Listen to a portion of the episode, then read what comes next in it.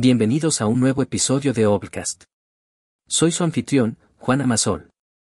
Hoy vamos a adentrarnos en uno de los libros más reveladores y perspicaces que he leído últimamente, Pensar rápido, Pensar despacio de Daniel Kahneman. Este libro no es solo un viaje a través de la mente humana, sino una exploración profunda de cómo pensamos, cómo tomamos decisiones y cómo nuestros procesos mentales pueden ser tanto agudos como engañosos. Daniel Kahneman, Premio Nobel de Economía, nos desafía a mirar dentro de nosotros mismos y descubrir cómo realmente opera nuestro cerebro. Nos presenta dos sistemas de pensamiento, uno rápido e intuitivo y otro lento y analítico, y nos muestra cómo interactúan. A veces chocando entre sí. En este episodio, vamos a sumergirnos en los 10 puntos claves de este libro fascinante. Vamos a entender cómo nuestras mentes trabajan y cómo estas ideas pueden aplicarse en nuestra vida diaria. Desde los atajos mentales que tomamos hasta las trampas en las que caemos al planificar, nos ofrecen una visión única de nuestra propia psicología. Así que ponte cómodo y acompáñame en este viaje intelectual. Empecemos. Punto 1. Los dos sistemas de pensamiento. Comencemos con una de las ideas centrales de pensar rápido, pensar despacio, los dos sistemas de pensamiento que Kahneman identifica como esenciales en la toma de decisiones humanas. El sistema 1 es nuestro pensamiento rápido e intuitivo. Es el que actúa de inmediato, sin que tengamos que pensar en ello. Imagina que estás caminando por el bosque y ves una serpiente, tu reacción instantánea es saltar hacia atrás. Eso es el sistema 1 en acción. Por otro lado, tenemos el sistema 2, que es más lento, deliberado y analítico. Si alguna vez has tenido que comparar diferentes planes de hipoteca o decidir cuál es la mejor inversión para tu jubilación, has usado tu sistema 2. Este sistema requiere esfuerzo, concentración y a menudo lleva tiempo llegar a una conclusión. Lo fascinante es entender cómo estos dos sistemas interactúan y a veces chocan entre sí. El sistema 1 puede ser rápido, pero también puede llevarnos a conclusiones erróneas. El sistema 2 es más preciso, pero también más lento y nos consume más energía. En nuestra vida diaria, ambos sistemas están constantemente interactuando, y entender cómo funcionan puede ayudarnos a tomar decisiones más informadas y conscientes. Un equilibrio entre estos dos sistemas es clave, y Kahneman nos guía a través de cómo lograrlo en su libro. Punto 2. Heurísticas y sesgos. Continuando con nuestro viaje a través de pensar rápido, pensar despacio, llegamos a las heurísticas y sesgos. Estos términos pueden sonar técnicos, pero en realidad, están muy presentes en nuestra vida cotidiana. Las heurísticas son como atajos mentales que nos permiten tomar decisiones rápidas sin tener que analizar cada detalle. Por ejemplo, si estás en un restaurante nuevo y ves un plato que te resulta familiar, es posible que lo elijas sin pensar mucho. Eso es una heurística en acción. Sin embargo, estos atajos mentales pueden llevarnos a errores y sesgos. Si siempre eliges lo familiar, podrías perderte de probar algo nuevo y delicioso. Kahneman llama a esto el sesgo de disponibilidad, donde nos inclinamos hacia lo que nos resulta fácilmente accesible o recordable. Otro sesgo común es el de confirmación, donde tendemos a buscar información que confirme nuestras creencias preexistentes y descartamos lo que no coincide con ellas. Estos sesgos pueden llevarnos a tomar decisiones equivocadas o limitadas. Comprender cómo funcionan y ser conscientes de ellos puede ayudarnos a tomar decisiones más objetivas y bien fundadas. En su libro, Kahneman no solo nos explica estos conceptos sino que también nos ofrece herramientas para reconocerlos y superarlos. Es una lección invaluable sobre cómo nuestra mente opera y cómo podemos ser más sabios en nuestras elecciones diarias. Punto 3. La ley de los números pequeños. Siguiendo nuestro recorrido por pensar rápido, pensar despacio, llegamos a un concepto muy interesante, la ley de los números pequeños. Este principio se refiere a la tendencia humana de sacar conclusiones generales basadas en muestras pequeñas. Supongamos que tres amigos cercanos compran el mismo modelo de teléfono y les encanta. Podrías llegar a la conclusión de que ese teléfono es el mejor del mercado.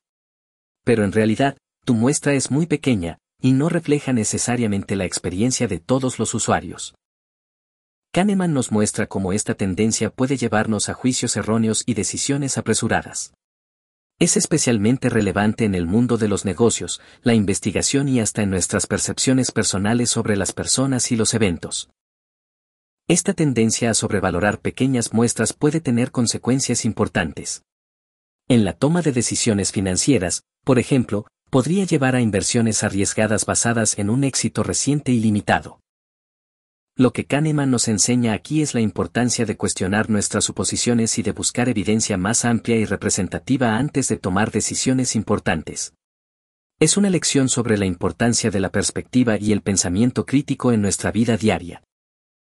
Por eso, la próxima vez que encuentres tendencias basadas en un pequeño grupo de observaciones, recuerda la ley de los números pequeños y toma un momento para reflexionar antes de actuar. Punto 4. El anclaje. Continuamos nuestra exploración de pensar rápido, pensar despacio, con un fenómeno psicológico que afecta nuestras decisiones diarias, el anclaje. El anclaje se refiere a la forma en que una cifra o información inicial puede anclar nuestro pensamiento y afectar nuestras decisiones posteriores, aunque esa información sea irrelevante. Es como si esa primera impresión configurara nuestras expectativas y juicios. Imagina que estás comprando un coche y el vendedor te dice que el precio inicial es de 30 mil pesos. A partir de ese momento, cualquier precio que te ofrezca por debajo de esa cantidad puede parecer una buena oferta, incluso si aún es más alto de lo que debería ser. Kahneman nos muestra cómo este fenómeno puede influir en una variedad de situaciones, desde negociaciones hasta evaluaciones de desempeño en el trabajo. El anclaje puede llevarnos a conclusiones apresuradas y decisiones que no están alineadas con nuestros mejores intereses. Lo que nos enseña este concepto es la necesidad de ser conscientes de cómo nuestra mente puede ser influenciada por una primera impresión o número. Necesitamos aprender a reconocer cuando estamos siendo anclados y hacer un esfuerzo consciente para evaluar la situación de manera objetiva. Al entender cómo funciona el anclaje, podemos tomar decisiones más informadas y justas, ya sea en nuestra vida personal, en los negocios o en cualquier situación donde la negociación y el juicio sean clave. Punto 5. Falacia de la mano caliente. Nuestro viaje a través de pensar rápido, pensar despacio nos lleva ahora a un concepto intrigante, la falacia de la mano caliente. Este término, a menudo asociado con el deporte, se refiere a la creencia de que el éxito en un área llevará automáticamente a más éxito en los intentos siguientes. Piensa en un jugador de baloncesto que encesta tres tiros seguidos. Podríamos asumir que tiene una mano caliente y que continuará en racha pero en realidad, cada tiro es un evento independiente y el éxito anterior no garantiza el éxito futuro. Kahneman nos muestra cómo esta falacia no se limita al mundo del deporte. Puede manifestarse en las inversiones, donde una serie de éxitos puede llevar a una sobreconfianza que ignore los riesgos.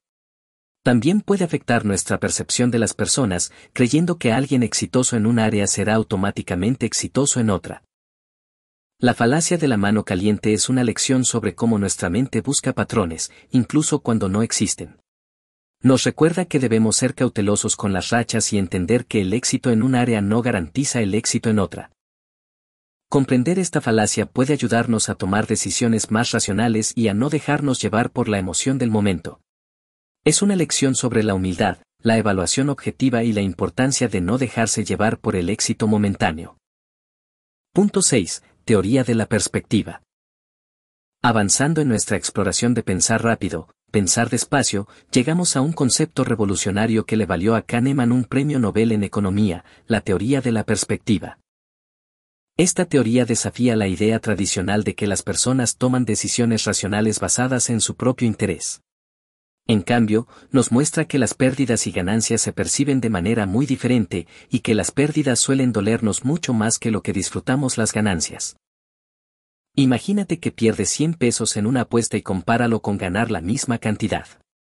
La tristeza y la frustración por la pérdida suelen ser mucho más intensas que la alegría por la ganancia. Kahneman nos enseña que esta asimetría en nuestra percepción afecta nuestras decisiones en todos los ámbitos, desde las finanzas hasta nuestras relaciones personales. Nos hace más aversos al riesgo y puede llevarnos a decisiones irracionales. Lo que podemos aprender de la teoría de la perspectiva es la necesidad de ser conscientes de cómo nuestras emociones influyen en nuestras decisiones. Reconociendo esta tendencia, podemos esforzarnos por tomar decisiones más equilibradas y racionales. En un mundo donde las decisiones a menudo se toman rápidamente y bajo presión, esta comprensión de cómo valoramos las pérdidas y ganancias puede ser una herramienta poderosa para tomar decisiones más sabias y reflexivas.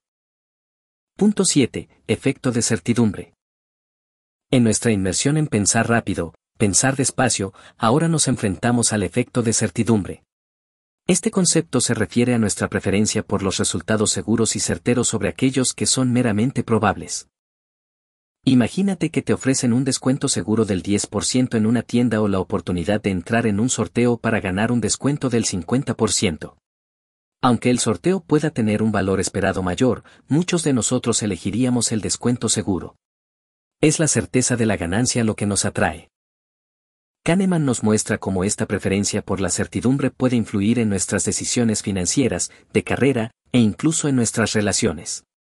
Puede llevarnos a opciones más conservadoras y a evitar riesgos, incluso cuando la toma de riesgos podría ser más beneficiosa a largo plazo. Este entendimiento del efecto de certidumbre nos invita a cuestionar nuestras decisiones y a considerar si estamos siendo influenciados por la simple comodidad de la certeza nos anima a evaluar nuestras opciones de manera más completa y a no dejarnos llevar por el atractivo de la seguridad inmediata. En un mundo lleno de incertidumbres, esta lección nos enseña a ser más reflexivos y abiertos a las oportunidades y a no dejarnos cegar por la aparente seguridad de lo conocido. Punto 8. La falacia del planificador. Continuando con nuestra exploración de pensar rápido, pensar despacio, llegamos a un fenómeno con el que muchos de nosotros podemos identificarnos, la falacia del planificador. Esta falacia se refiere a nuestra tendencia a subestimar el tiempo, los recursos y los desafíos necesarios para completar una tarea. ¿Alguna vez has pensado que podrías pintar tu casa en un fin de semana, solo para descubrir que te lleva dos semanas? Eso es la falacia del planificador en acción. Kahneman nos muestra cómo esta tendencia no solo afecta nuestros proyectos personales sino también grandes proyectos empresariales y gubernamentales. Puede llevar a presupuestos insuficientes, plazos incumplidos y una gran cantidad de estrés. La falacia del planificador nos enseña la importancia de ser realistas y cuidadosos en nuestra planificación. Necesitamos considerar los posibles obstáculos, aprender de experiencias pasadas y, a veces, simplemente aceptar que las cosas a menudo llevan más tiempo de lo que esperamos. Al reconocer esta falacia, podemos convertirnos en planificadores más efectivos y realistas, tanto en nuestra vida personal como profesional. Es una lección valiosa sobre la humildad, la preparación y la importancia de establecer expectativas realistas.